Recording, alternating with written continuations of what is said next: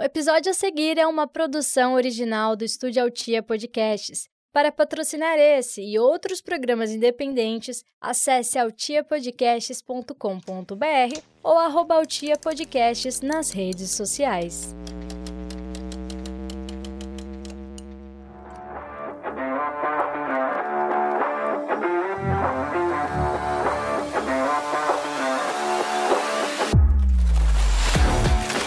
Muito bem, começando mais um episódio do nosso Falta Muito Pra Copa, podcast com uma contagem regressiva para a Copa do Mundo de 2026. Eu sou Fred Fagundes, um formato um pouquinho diferente para trazer para vocês as melhores notícias, porque o conteúdo é frio, né? Então nem é a última mais, você já deve ter visto isso em tudo que é lugar, mas para trazer a minha opinião sobre as últimas notícias aí sim do Congresso da FIFA que está sendo realizado em Ruanda. Olha só, antes de tudo, deixa eu já agradecer a vocês que estão seguindo aqui o, o podcast no Spotify, no Deezer, no iTunes, dando aquelas cinco estrelinhas. Como assim? Você ainda não fez isso? Não faz, cara. Faz aí, já segue no Spotify. Tá ouvindo no YouTube? Segue no YouTube também, deixa like. Isso tem ajudado muito, porque algumas pessoas me falam às vezes, pô, qual que é o link? Eu acabo esquecendo de mandar. Elas procuram, nos colocam lá, falta muito pra. Já aparece, falta muito pra Copa. Sabe que é isso? Isso é o tal do algoritmo. Eu fiquei sabendo há pouco tempo. Quanto mais você compartilha, quanto mais você divulga o podcast, mais fácil ele aparece para as pessoas. Então a nossa meta é as pessoas nem procurarem. Essa é igual ao Twitter de repente vai aparecer lá para elas. I am José Mourinho. Como eu disse antes, a nossa FIFA, a querida FIFA, está reunida em Ruanda para mais um congresso técnico. Esses congressos são maravilhosos, porque eles reúnem o conselho da FIFA, o conselho que é o antigo comitê executivo, finado comitê executivo, que deixou de existir em 2016, e o conselho ele é formado além do nosso glorioso Gianni Infantino, presidente da FIFA, pelos presidentes das confederações continentais. Cada presidente de confederação continental é um vice-presidente do Conselho da FIFA. Cada presidente de confederação continental que é vice-presidente do Conselho da FIFA tem um membro, ou melhor, tem alguns membros tem dois, três, quatro. Da América do Sul, por exemplo, tem um brasileiro, que é o Fernando Sarney, filho do ex-presidente José Sarney. Ele é um dos membros do conselho, é o único brasileiro é, do conselho, e com essa informação completamente inútil, a gente começa o programa de hoje. O Congresso está rolando, o Congresso que deve é, confirmar a reeleição do Gianni Infantino no dia de publicação desse episódio, dia 16 de março, mas que teve, assim como grande novidade, a grande informação, aquilo que todo mundo meio que já esperava, a mudança no formato da Copa do Mundo de 2026. Nós passamos de 32 seleções para 48. Pois é, 32 seleções divididas em oito grupos, lembra que a gente estava acostumado desde 98? Esquece.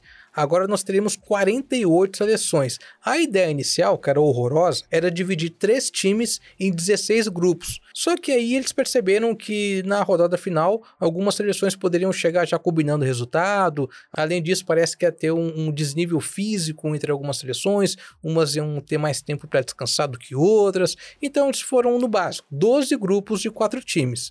Ainda se classificam os dois melhores. Só que assim como na Copa de 94, os terceiros melhores colocados também se classificam, oito desses 12 grupos. Lembrando que em 94 a Argentina se classificou como terceira colocada, a Bélgica, até a Itália, que chegou na final, ficou ali naquela lista dos melhores terceiros colocados. E isso significa o quê? Bom, a principal novidade, talvez, além desse grande número de seleções, é a criação de uma nova etapa eliminatória, a 16 avos de final, que vai vir antes das oitavas. Então nós temos o jogo de estreia, o segundo jogo, que é o jogo da classificação, o terceiro jogo, que é o jogo do, da promessa e do terceiro goleiro jogar, a 16 avos de final, as oitavas, as quartas, que o Brasil é eliminado, as semis e, por fim, a grande decisão da Copa do Mundo nós vamos dos sete jogos para oito jogos, bugando a cabeça do Zagallo.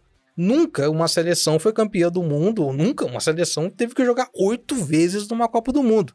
Vai ser bem interessante. Vai ser também uma mudança nas estatísticas, né? Quem gosta de números, de matemática, de história, aquele negócio do maior artilheiro em uma só competição, a partir de 2026, quem conseguir fazer um monte de gols vai receber um asterisco, né? Vai, olha, maior artilheiro da história da Copa a partir de 2026, jogando oito vezes. É estranho, é estranho. É. Algumas perguntas já estão sendo feitas para essa Copa do Mundo. A principal é aquela de sempre, né? Quando você incha um campeonato, há um questionamento, pô, mas isso não vai piorar os jogos? Não vai ter muita seleção ruim jogando a Copa do Mundo?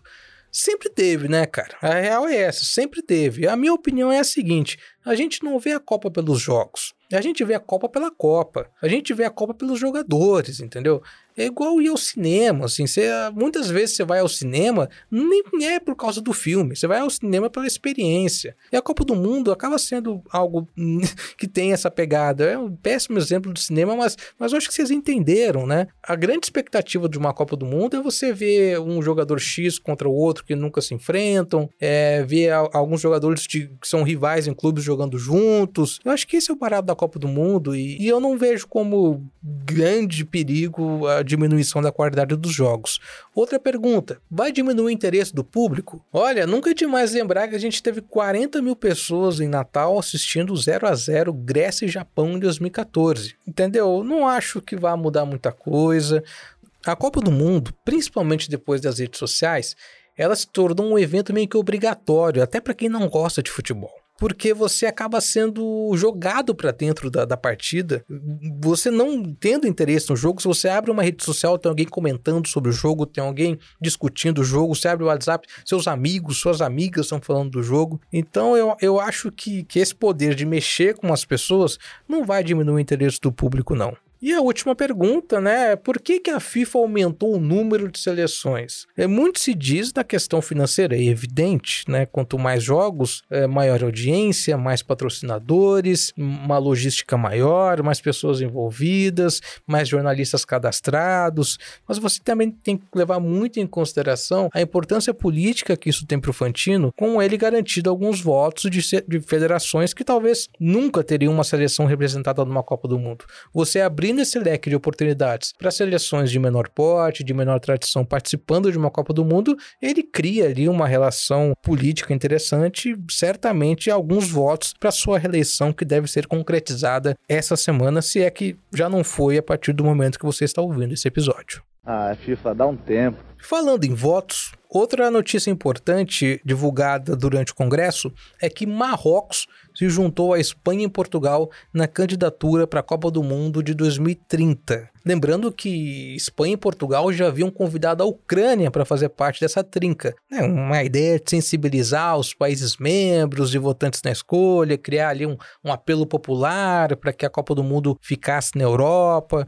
Mas a Ucrânia acabou desistindo dessa candidatura conjunta após algumas denúncias de corrupção do presidente da Federação Ucraniana de Futebol. E além de Portugal, Marrocos e Espanha, a única candidatura oficializada é aquela que de fato tem que ser concretizada como a sede da Copa do Mundo de 30, que é a Argentina, Uruguai, Chile e Paraguai. A China chegou até a ameaçar uma candidatura, além de um outro trio bem interessante, inclusive formado por Grécia, Egito e Arábia Saudita, mas todos, nesse caso, já negaram as informações. E por que, que a Copa de 30 precisa ser no Uruguai? Gente, vamos lá. Centenário da Copa do Mundo centenário, um fechamento de ciclo praticamente. A gente gravou um episódio aqui só sobre a Copa de 30. Os caras vieram de navio da Europa, tiveram que passar no Brasil para pegar a seleção brasileira. Uma loucura, teve um jogador que morreu no caminho, que na verdade não tinha morrido e depois virou patinador. Por mim, fazer a Copa de 30 no Uruguai só, não precisa nem da Argentina, do Paraguai e do, do, do Chile, e só com as 13 seleções, 14 na verdade, porque o Egito perdeu esse navio. Se você não entendeu nada,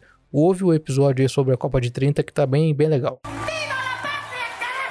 Ainda no Congresso, a FIFA anunciou uma medida que eu achei bem, bem interessante, algo que muitas pessoas cobravam, que eram mais amistosos da seleção brasileira contra forças europeias, até porque a gente foi eliminado nas últimas Copas sempre por europeus. Olha só, a última eliminação brasileira para uma seleção não europeia foi só em 90 para a Argentina, olha que loucura. E a FIFA anunciou uma série de amistosos com seleções europeias e sul-americanas. Serão 20 jogos, todos serão na Europa e é uma proposta, né, um teste para que as seleções da América do Sul participem da Nation League, que é uma competição europeia que quase que faz frente para a Eurocopa, inclusive uma, uma briga política que existe ali entre FIFA e UEFA já há alguns anos. Os duelos entre os sul-americanos e europeus vão obedecer critérios técnicos. Os seis melhores da Comebol vão jogar contra os rivais do grupo A da Nations League. O Brasil, Argentina, Uruguai, Equador, Peru e Colômbia vão enfrentar cada um duas das seleções que eu vou falar aqui a seguir. Ó, Croácia, Dinamarca, França, Espanha, Portugal, Suíça, Itália, Hungria, Alemanha, Holanda, Bélgica, Polônia, Escócia, Israel, Sérvia e Bósnia e Herzegovina. Os jogos serão em março de 2024. Nós já, muito provavelmente, com o técnico efetivado. Antes disso, tem um amistoso com Marrocos e também os primeiros jogos das eliminatórias. O Brasil já sabe quem que vai enfrentar esse ano pelas eliminatórias. Em setembro, o Brasil enfrenta Bolívia e Peru. Em outubro, Venezuela e Uruguai. E em novembro, fechando o ano, Colômbia e os campeões do mundo, a Argentina. Esse jogo contra a Argentina, nessa fase de ida das eliminatórias, será no Brasil. Evidentemente,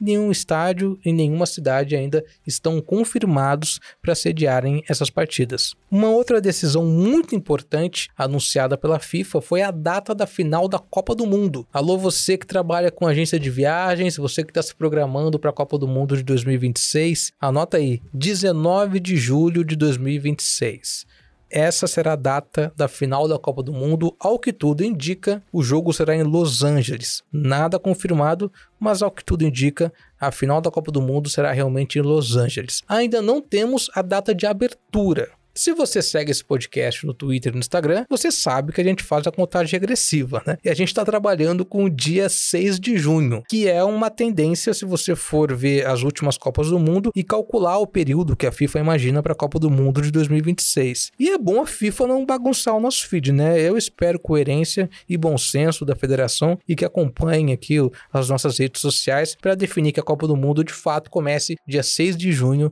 de 2026. E falando nisso, já anota aí, hein? Faltam 1175 dias para a Copa do Mundo de 2026. Eu sou Fred Fagundes e eu volto na semana que vem com mais um episódio do Falta Muito para a Copa, nosso podcast oficial e contagem regressiva para a Copa do Mundo de 2026. Um beijo para vocês e até semana que vem.